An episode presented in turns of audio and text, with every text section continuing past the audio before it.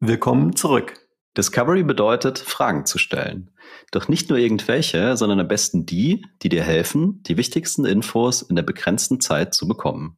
Ja, genau. Und darum beleuchten wir heute mal den konkreten Unterschied zwischen offenen Fragen, geschlossenen Fragen und Skalierungsfragen. Aber warum braucht es das? Wann setzt du welche Fragen taktisch klug ein? Und was hat das eigentlich alles mit Tims Oma zu tun? Darum geht's in unserer heutigen Folge.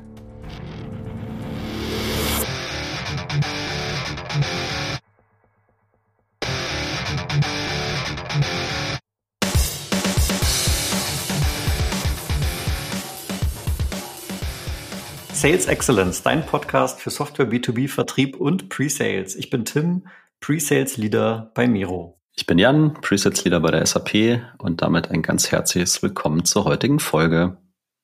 Die heutige Folge wird gesponsert vom Disco Deck.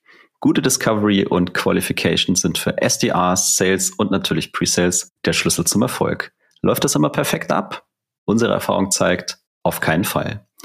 Das Cisco-Deck beinhaltet die 60 wichtigsten Fragen rund um Compelling Event, IT-Stack, ROI und fünf weitere Kategorien.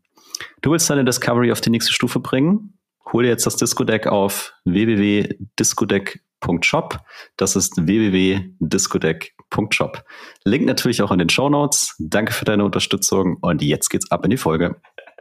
Ja, ich hatte die ganze Zeit so ein kleines Schmunzeln auf der Lippe, weil ich dir gerade live zum ersten Mal dabei zugehört habe, wie du das anmoderierst hier, unser kleines Disco-Deck-Sponsoring. Äh, und du hast gerade schon gesagt, danke für deine Unterstützung. Und äh, ich würde das gerne noch mal ganz kurz aufgreifen, bevor wir hier in den Content starten. Und zwar nämlich danke für zwei Dinge. Ich komme gerade so ein bisschen in so einen Reflexionsmodus. Wir nehmen das hier nämlich gerade kurz vor Weihnachten auf. Und auch wenn die Folge erst nächstes Jahr kommt, ist es ja vielleicht mal ein guter Zeitpunkt, auch mal Danke zu sagen. Und zwar erstens Danke an unsere Zuhörenden hier. Wir haben äh, gerade heute festgestellt, dass wir tatsächlich weiter stetig wachsen und immer mehr neue Zuhörer und Zuhörerinnen generieren. Und das macht äh, uns beide natürlich sehr glücklich, dass unsere Messages hier irgendwie auf eine Resonanz stoßen.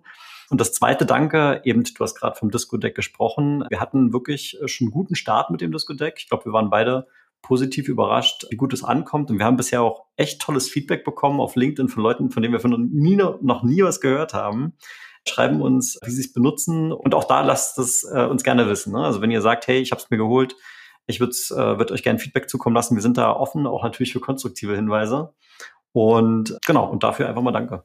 Ja, kann ich mich nur anschließen. Vielen Dank. So, aber worum geht's eigentlich heute? Ja, pass auf, bevor wir mit dem Inhalt starten, und ich kann es kurz auflösen, es geht um geschlossene und offene Fragen. Und ich komme gleich mit einer kleinen Kindheit-Anekdote ums Eck, um das mal anzumoderieren. Mir ist aber noch eine, eine zweite Sache aufgefallen und ich dachte, darüber können wir vielleicht mal nur ganz kurz sprechen, beziehungsweise ist eigentlich mehr so ein Fun-Fact.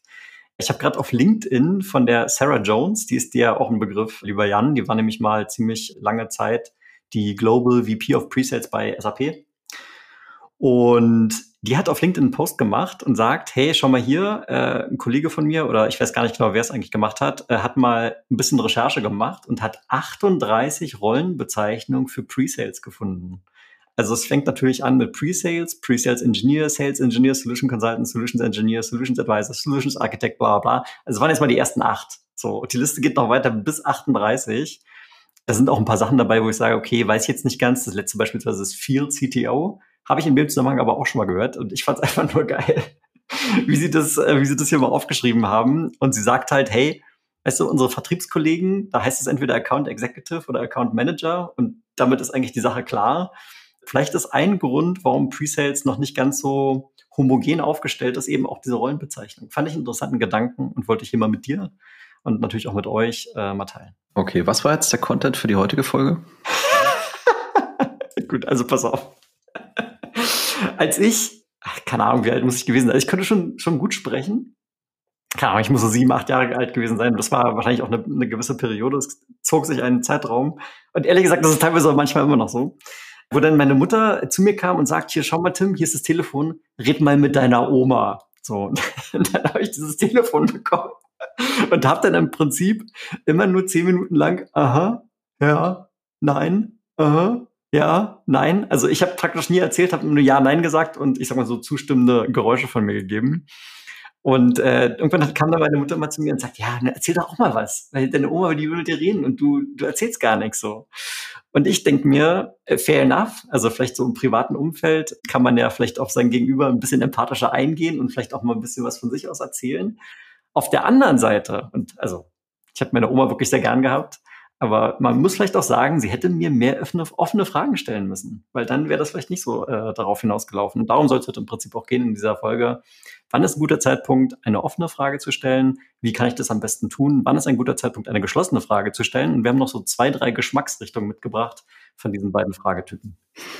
Ja, ich finde äh, das äh, Beispiel mit der Oma oder bei mir wäre es das Patenkind. Ja? Also wenn du da sozusagen falsch fragst, dann kriegst du auch nur einsilbige Antworten.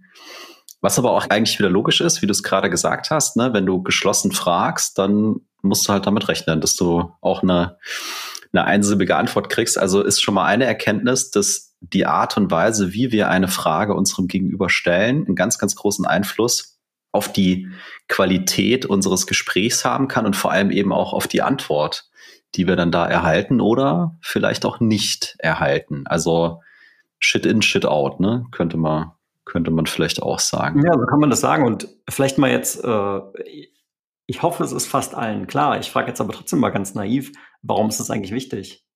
In unserem Kontext Pre-Sales, Kontext Discovery. Warum ist es wichtig, mehr als nur Ja oder Nein Antworten zu bekommen? Also ich denke, manchmal ist es vielleicht sogar ausreichend, nur eine Ja oder Nein Antwort zu kriegen, aber in der Regel willst du ja zu dem Kern des Problems oder des Wesentlichen äh, vordringen. Und dann ist es äh, also nicht nur super anstrengend, ja immer nur so Ja-Nein-Fragen zu stellen, weil da gehst du dem anderen ja vielleicht irgendwann auch mal auf den Sack.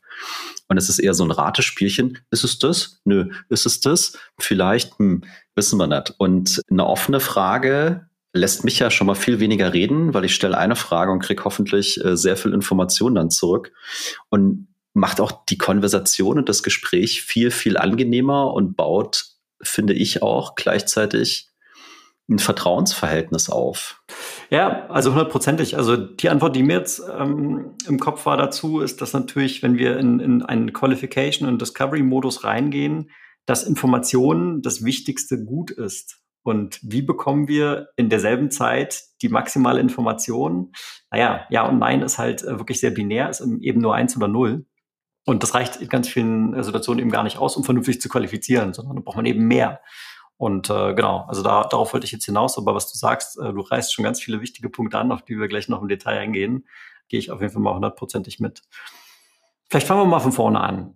Offene Fragestellungen. Da gibt es ja vielleicht so gewisse Charakteristiken, die offene Fragen auszeichnen. Wollen wir da mal einsteigen, Jan? Auf jeden Fall, ne? Also zum einen ist eine offene Frage ja so, dass du so, also dass du eine freie Antwort geben kannst. Also du ganz bewusst eine offene Frage stellst, um dann eben diese freie Antwort zu bekommen und halt nicht nur ein Ja oder Nein oder irgendeine Zahl oder äh, sonst was. Und ich glaube, eins, was vielleicht mit den meisten Leuten auch resoniert ist, das sind diese berühmten W-Fragen. Ne? Also wer, was, wann, warum. Und natürlich kannst du auf, auf so eine Frage ja gar nicht geschlossen antworten am Ende. So, also das ist mal eine Geschichte. Und eine zweite, für mich hatte ich eben schon angerissen, sehr wichtige Geschichte. Eine offene Frage hilft dir tatsächlich sehr stark dabei, eine Konversation voranzutreiben und wirklich sowas wie Dialog zu kreieren ja, wo du an den Punkt kommst, dass der, mit dem du redest, eben diese wichtigen und relevanten Details, die es da irgendwo gibt, auch tatsächlich mit dir teilt. Ja. Und vielleicht kann ich es noch um, um zwei Punkte ergänzen, die bei offenen Fragen eben äh, zu beachten sind. Erstens, und wir sagen das häufig hier auch im Podcast, it's all about preparation. Ne? Das ist eins deiner Lieblingszitate und genau dasselbe gilt auch für geschlossene Fragen, äh, sorry, für offene Fragen. Äh, weil nämlich davon auszugehen ist, dass eine offene Frage eben, wie von dir gerade erläutert, eine Konversation auslöst. Das bedeutet aber auch gleichzeitig, dass das eben Zeit wegnimmt. Das heißt, welche offenen Fragen ich stellen möchte, in beispielsweise einem Discovery Call, der nur 30 Minuten lang ist, muss sehr gut überlegt sein. Wie formuliere ich die Frage und wie setze ich meine Prioritäten korrekt? Was sind, keine Ahnung, die fünf Dinge, die ich auf jeden Fall am Ende von diesen 30 Minuten von meinem Kunden wissen möchte? Und äh, somit also die Vorbereitung ganz entscheidend ist, wenn man sagt, okay, meine Strategie heute ist, also mich zu fokussieren, auf offene Fragen zu stellen. Mehr als fünf wird man wahrscheinlich in einem 30-minütigen Gespräch gar nicht unterbringen können, im Gegensatz zu geschlossenen Fragen. Der zweite Punkt, und ich fand es gerade so witzig, weil du hast gerade was ähnliches gemacht. Ich habe dir nämlich auch eine Frage gestellt und du hast erstmal pausiert und ich habe dich mal gelassen und dann kamst du mit einer Antwort ums Eck. Und genau das kannst du im Prinzip ja auch von deinen Kunden erwarten. Wenn du nämlich eine offene Frage stellst, dann sind die meistens gar nicht so trivial zu beantworten, insbesondere wenn du dir Mühe gegeben hast, eine gute Frage zu formulieren. Und das bedeutet, man muss seinem Gegenüber vielleicht auch mal ein bisschen die Zeit geben und den Raum geben, darüber nachzudenken. Und auch das haben wir, glaube ich, im Podcast schon öfter mal angesprochen, so diese Stille mal auszuhalten. Und wenn es dann mal irgendwie so fünf bis zehn Sekunden dauert, bis sich dann mal irgendwie was regt, aber einfach mal gar nicht Frage stehen lassen und das Gegenüber mal kommen lassen, um äh, zu schauen, okay, was, was bewegt sich da gerade in diesem Menschen? Das finde ich ist ein ganz, äh, ganz wichtiges Takeaway. Also so zehn Sekunden, fünf Sekunden Stille kann sehr lange sein. Sehr lange. Ja. Genau, und nichtsdestotrotz werden dich offene Fragen wirklich dahin bringen, die Motivation von deinem Gegenüber zu verstehen und die Informationen äh, rauszukitzeln und zu erfahren, die du brauchst, um dann einen Pitch, eine Präsentation, eine Demo, was auch immer zu machen, die wirklich überzeugend ist, weil du einfach kapiert hast, was ist das Problem oder was ist das Ziel, was ist die größere Vision auf der anderen Seite und was hat Relevanz für mein Gegenüber. Ja. Deswegen sind offene Fragen so toll. Gut, dann würde ich sagen, schalten wir vielleicht mal in den nächsten Gang und schauen uns dann eben doch mal das Gegenstück dazu an, nämlich eben gerade die geschlossenen Fragen. Was zeichnet geschlossene Fragen insbesondere aus? Naja, wie gerade eben schon am Beispiel mit, mit meiner Oma erzählt, äh, im Prinzip können geschlossene Fragen mit einem Ja oder mit einem Nein beantwortet werden, beziehungsweise haben eben äh, vielleicht so eine begrenzte Anzahl von Möglichkeiten, auf die man antworten kann. Ne? Also ist es A, B oder C und dann kannst halt nur A, B oder C antworten und das ist dann eben die Antwort. Wann ist denn trotzdem mal ein guter Zeitpunkt, obwohl ich dann vielleicht gar nicht so viel Informationen bekomme, wann ist denn trotzdem mal ein guter Zeitpunkt, geschlossene Fragen zu verwenden? Also für mich gibt es zwei gute Gründe, um geschlossene Fragen in einer Discovery oder einer äh, Qualifizierung in so einem Dialog zu verwenden. Der erste ist, wenn du möchtest, dass dein Gegenüber sich committet oder Dinge explizit bestätigt. Ne? Also, Beispiel, bist du einverstanden mit der vorgeschlagenen Timeline? Ja, nein. Ne? So. Weil ist irgendwie wichtig, ja? Oder habe ich den Sachverhalt richtig zusammengefasst? Also ich hole mir Bestätigung ab oder ich hole mir Commitment ab für das, was gerade passiert ist. Das ist der eine Grund. Und der zweite Grund ist, wenn du nach, also Fakten oder quantitativen Parametern wie, äh, keine Ahnung, irgendwelche Zahlen, KPIs, Namen, Ratings, also äh, eine Skala oder so fragst. Ne? Also Beispiel, wie war denn euer Net Promoter Score im Jahr 2022? Da gibt es nur eine Antwort drauf und die ist halt irgendeine Zahl. Ja? Oder auf einer Skala von 1 bis 10 oder 1 bis 5 oder was auch immer, wie happy sind denn eure Kunden mit XYZ? Auch da gibt es nur eine Antwort drauf. Ne? Oder im schlimmsten Fall ist es eine Range. Ja, äh, zwei bis drei, ne? whatever. So, das sind für mich die zwei Gründe, wo eine geschlossene Frage wirklich sehr viel Sinn macht. Ich möchte gerne zu deinem ersten Grund vielleicht noch eine kleine Sache ergänzen. Du hast ja gerade gesagt, wenn es dir darum geht, äh, sich mal das Okay abzuholen, dass wir beispielsweise den Kunden richtig verstanden haben, dann fasst du es zusammen und sagst, habe ich es richtig verstanden? Ja, nein. Ne? Und abgesehen davon, dass du dir damit mal das, das Okay vom Kunden abholst, um zu bestätigen, okay, ich habe euch richtig verstanden, ist es auch meines Erachtens eine, oder meiner Erfahrung nach auch eine ganz starke vertrauensbildende Maßnahme, weil so eine kleine Zusammenfassung, wie was du jetzt als Beispiel angeführt hast, wird immer in den eigenen Worten gewählt. Und wenn man das also macht, ist das, dann versteht der Kunde also, hey, der hat mir wirklich zugehört und hat verstanden, was mein Thema ist. Und dann, dann sage ich auch gerne, ja, ja, ganz genau, genau so ist es. So und ähm, also nicht nur hast du dann die Bestätigung, sondern gleichzeitig hast du noch auf das Vertrauen eingezahlt, eben obwohl es eine geschlossene Frage ist. Natürlich geht das nur in Kombination mit einer offenen Frage, weil du vorher die ganzen Informationen irgendwie mal gesammelt haben musst, um dann tatsächlich auch diese Zusammenfassung zu bringen. Zu deinem zweiten Punkt, du hast jetzt gerade, ich sag mal, diese Sonder, diese Sonderfall-Skalierfragen irgendwie eingebaut. Ne? Du hast gesagt, so auf einer Skala von eins bis zehn. Was ist denn da noch der, der tiefer gehende Zweck dahinter? Also Habe ich da noch einen besonderen Nutzen draus? Warum sollte ich das machen? Also ich glaube, man kann diese Skalierungsfragen oder Scaling Questions im Englischen einfach gut nutzen, um auch einfache Antworten zu kriegen und auch so ein bisschen rauszukriegen, wo liegt denn die Priorität oder wo ist die höchste Relevanz? Also so im Sinne von quantifizieren und so ein bisschen Rating kriegen. Also was ist wirklich das, das Wichtigste? Und äh, was damit reinspielt ist, wenn du so eine Scaling-Frage stellst, dann kannst du eben im Anschluss auch sehr einfach rausfinden, okay, heute bist du bei einer 2 oder bei einer 3 oder was auch, wo auch immer dein NPS, was wir eben hatten zum Beispiel ist, sagen, okay, in sechs Monaten von heute weg, wo willst du denn hin? Ne? Und dann habe ich auf einmal, hier bin ich heute und da bin ich. Und das wird mit Zahlen vielleicht oftmals oder für viele Menschen auch leichter zu greifen, ne? weil dann, dann ist es auf einmal wieder messbar und ich habe ein Ziel, worauf ich hinarbeite und dann habe ich vielleicht diese Information und kann eben meinen Pitch nutzen und sagen, hey, eure Vision, euer Ziel mit dem Net Promoter Score ist, ihr wollt von da nach da und wir zeigen euch heute mal, wie wir euch dabei geil unterstützen können. Hm. Also zum, zum Festzurren von Prioritäten, finde ich, geht mir, geht mir super ins Ohr. Mir kam gerade noch ein zweiter Punkt, als du gerade gesagt hast, Messbarkeit. Und ein Klassiker, ja auch im, im, im Softwarevertrieb, ist natürlich die gute alte ROI-Kalkulation.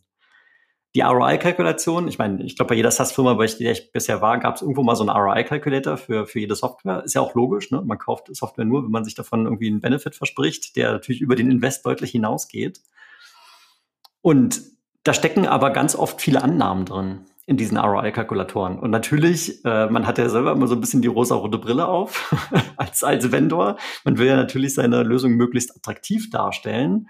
Und hier können eben, glaube ich, so auch Scaling-Questions dazu darauf einzahlen, dass man diese Annahmen verifiziert oder eben quantifiziert, damit dann am Ende die Kalkulation auch für den Kunden viel glaubwürdiger wird. Also hier vielleicht auch noch ein, ein gutes Anwendungsbeispiel für so eine Scaling-Question, obwohl sie natürlich eine geschlossene Frage irgendwo ist. Ja, 100 Prozent. Und damit hast du ja schon jetzt ganz viele verschiedene Möglichkeiten, wie du an verschiedenen Stellen fragen kannst. Ne? Also nicht nur offen und geschlossen, sondern als Teil von geschlossen. Zum Beispiel auch diese Scaling-Geschichte und schon so ein paar Ansätze, wo ich diese Dinge ganz bewusst einsetzen kann. Ja. So, jetzt stellen wir mal vor, vielleicht stehe ich da noch am Anfang. Ne? Fragetechniken ist ja durchaus ein Thema, das hat eine gewisse Komplexität. Und ich würde behaupten, Übung macht den Meister. Und wenn ich jetzt sage, okay, äh, Point taken, Jan und Tim, äh, ich stelle vielleicht heute tatsächlich noch zu viele geschlossene Fragen und ich will die offener gestalten. Hast du da mal so einen Tipp für unsere Zuhörenden, was die machen können, um, um da vielleicht sich besser aufzustellen? Ja, also ich mache erstmal ein Beispiel. Ich glaube, da, wo ich es am, am häufigsten wahrnehme, ist diese Frage, haben Sie noch Fragen? Oder Tim, hast du noch Fragen? Und wenn jetzt jeder von den Leuten, die gerade zuhören, hast du noch eine Frage, dann triggert das in deinem Gehirn ein Ja oder ein Nein. Und ich würde behaupten, in den meisten Fällen sagen die Leute Nein, weil es auch einfacher ist. Ne? Oder weil sie einfach sagen, uh, nee, um Gottes Willen. Ja? So, und alleine, wenn ich hier nur eine Kleinigkeit verändere und sagen würde, Tim, welche Fragen zu dem Thema von eben hast du noch? dann triggert das nämlich kein Ja oder Nein mehr in deinem Gehirn, sondern dann musst du wieder anfangen, drüber nachzudenken und es öffnet eben wieder die Tür für eine tiefergehende, eine weiterführende Konversation. Ja, und ich habe jetzt noch ein Ding mit eingebaut, ich habe dich schon namentlich angesprochen. Ne? Also ich habe nicht nur gesagt, in die Runde, welche Fragen haben Sie noch? So, ich habe explizit gesagt, lieber Tim, welche Fragen hast du noch zu Thema XYZ? Also ich spreche dich direkt an und push dich damit vielleicht auch ein bisschen, ganz bewusst. Ja, also das eine ist, aber du gesagt hast, was ist der Trick? Der Trick ist eben Wörter wie, also diese W-Wörter wieder zu benutzen ne? am Anfang, am Anfang äh, der Frage und damit kannst du fast jede geschlossene Frage auch in eine offene Frage umwandeln. Wir können gleich noch ein paar Beispiele machen. Und der zweite Hook wäre für mich, wenn ich explizit eine Person ansprechen kann, also wenn ich jetzt mit einer Gruppe unterwegs bin, dann würde ich das tun, weil damit wird es ja noch ein bisschen verbindlicher und noch ein bisschen konkreter. Ja, ja genau, auf, die, auf den Punkt würde ich gerne noch, noch ergänzen. Du hast ja gerade ges gesagt, okay, mit Namen ansprechen, wenn die Gruppe größer wird und also ich habe das gerade kürzlich äh, wieder in einem Call erlebt, da waren tatsächlich irgendwie so 12, 13 Kunden drin und dann kam auch von uns die Frage so, äh, sind noch offene Fragen da? Und in, in dieser Gruppengröße, da entsteht eine ganz merkwürdige Dynamik, dass sich viele Leute dann gar nicht trauen, weil sie wissen, okay, da sind jetzt also zwölf Kollegen von mir plus noch irgendwie drei oder vier vom, vom, vom Vendor. Das heißt, da sind 20 Leute in einem Call oder was. Äh, und da muss man sich auch erstmal trauen, überhaupt was zu sagen. Also da in so einer Situation trotzdem sich was abzuholen, ich glaube, da ist diese, diese Person benennen und sagen, hey Frank, hey Lena, habt ihr, hast du, äh, was für Fragen hast du noch?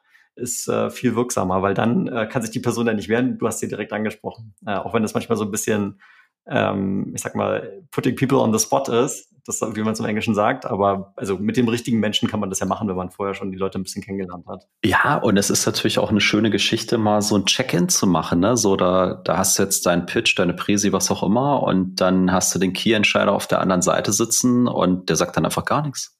Ja? Also auch mal zu gucken, ist da noch was? Ist da überhaupt Interesse? Und wir können ja noch zwei, drei Beispiele machen, ne? so ja, warte geschlossen. Warte mal kurz, ja, okay. bevor, bevor ja, du in die Beispiele gehst, wollte ich noch, noch eine andere Sache loswerden. Du hast ja gerade jetzt das Beispiel gebracht, hey, habt ihr noch Fragen? Okay, geschlossene Frage, nein. Die offene Frage wäre, was für Fragen habt ihr noch? Okay, am besten Kombination mit Name, das ist dann sozusagen die Kür. Ich bin mir manchmal gar nicht so sicher, ob es überhaupt sinnvoll ist, diese Frage weder geschlossen noch offen zu stellen. Äh, am Beispiel ist es natürlich jetzt sehr anschaulich.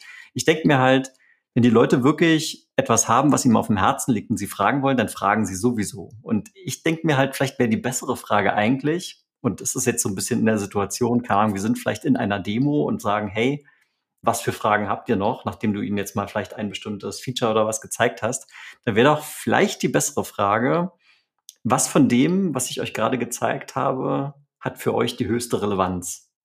So, und wenn dann jemand Fragen hat, dann kommen die sowieso. Aber gleichzeitig kriegst du noch eine, eine Bestätigung, okay, also war das jetzt eigentlich sinnvoll oder vielleicht war es auch nicht sinnvoll, weil keiner irgendwie äh, dazu was sagen kann.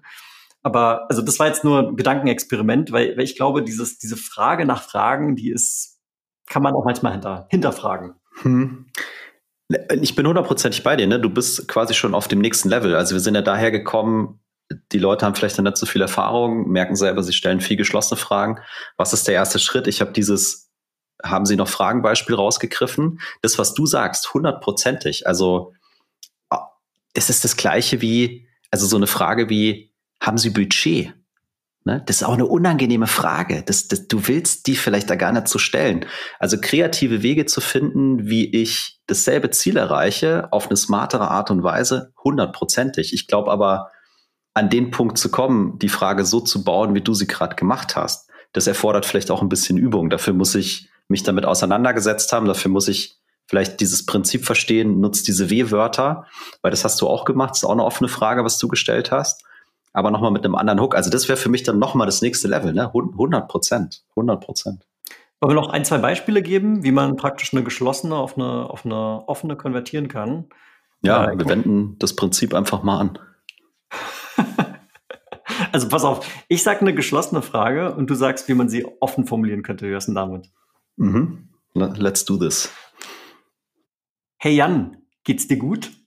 Hey Tim, wie geht's dir heute? Hast du schon deine Hausaufgaben gemacht? Inwieweit hast du dich diese Woche schon mit deinen Hausaufgaben beschäftigt? Auf einer Skala von 1 bis 10 Jahren, wie zufrieden bist du mit deiner aktuellen Lösung? Warum bist du mit deiner aktuellen Lösung so zufrieden? Okay, ich weiß, warum du das Beispiel äh, gut findest. Ja, das ist wirklich ein guter Twist. Obwohl, ich meine, eine Scaling-Frage ist ja auch schon toll, ne? Aber bei dem Why kriegst du einfach hier, also bei dem Warum, nach dem Fragen Warum, kriegst du einfach noch so viel mehr Informationen mit. Insbesondere, wenn du vielleicht irgendwie da eine Konkurrenzsituation hast, wo es darum geht, eine andere Lösung abzulösen. Genau, also und da schließt das eine das andere ja vielleicht gar nicht aus. Ne? Also vielleicht will ich es ja auch bewusst noch quantifizieren. Super Geschichte. Aber auch hier kann ich mit dieser W-Frage nochmal wesentlich offener reingehen. Und dann muss der andere ein bisschen, bisschen mehr auch noch drüber nachdenken. Je nachdem, was ich halt gerade brauche. Ne? Vielleicht brauche ich auch genau die Skala. Super, dann macht die Scaling Question. Aber wenn ich eher auf das Warum, also wirklich die Gründe auch verstehen möchte, dann stelle ich wieder die offene Frage. Ja. Genug Beispiele, oder? Ich hoffe doch. Ja, alles klar, denke ich auch. Dann würde ich sagen, können wir langsam in die Zielgerade einbiegen. Wir haben jetzt mal beleuchtet, was machen geschlossene und offene Fragen aus. Wir haben die Charakteristiken jeweiligen Typen mal ausgemalt und auch ein paar Beispiele gegeben. Ich sehe dir aber an, die liegt noch was auf dem Herzen, Jan.